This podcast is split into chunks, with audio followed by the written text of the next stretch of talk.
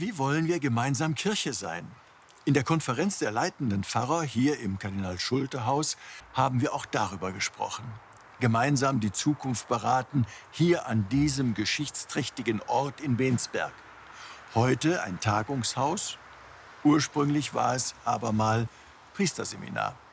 Vor seiner Ernennung zum Erzbischof von Köln war Josef Frings hier Regens und hat die zukünftigen Priester ausgebildet. In seiner Biografie für die Menschen bestellt, schreibt Frings davon.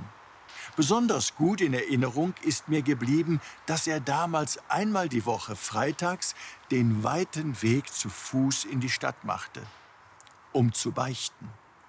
Heute würden ihn sicher viele schräg angucken.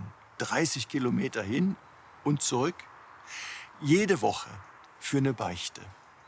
Mittendrin in seiner Zeit als Regens und auch mitten im Krieg wird er dann plötzlich Erzbischof von Köln und hinterher Kardinal. Auf dem Konzil hat er sich für die Erneuerung der Kirche eingesetzt. Auch damals schon und heute wieder eine Aufgabe. Und alle Kölnerinnen und Kölner kennen ihn bis heute.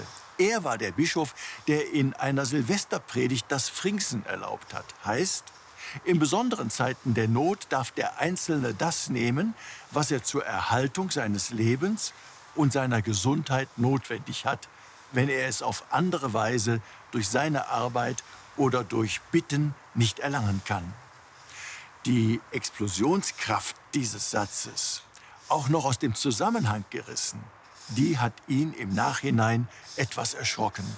Seinen Blick für Arme und Bedürftige hat er aber immer wieder behalten und hat einige Hilfswerke mitgegründet.